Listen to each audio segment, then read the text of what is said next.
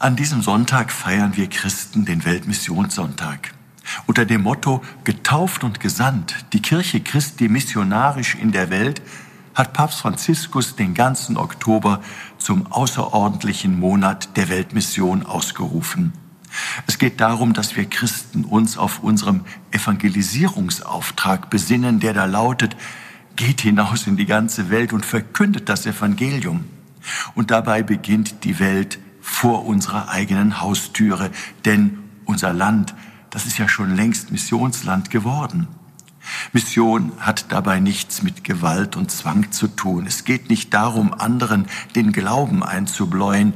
Es geht vielmehr darum, selbst aus der Freude am Evangelium heraus zu leben und diese Freude anderen weiterzugeben.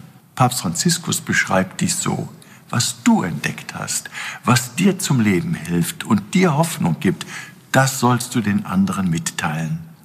Unser christlicher Glaube ist Geschenk. Er will bezeugt werden, indem wir in Wort und Tat von uns gelebt und verkündet wird.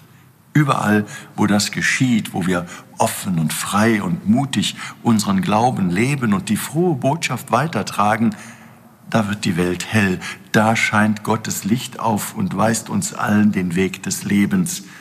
Es ist der Weg der Nachfolge Christi, den wir voll Freude gehen und zu dem wir die Menschen um uns herum einladen dürfen. Einen besseren Weg gibt es nicht. Ihr Rainer Wölki, Erzbischof von Köln.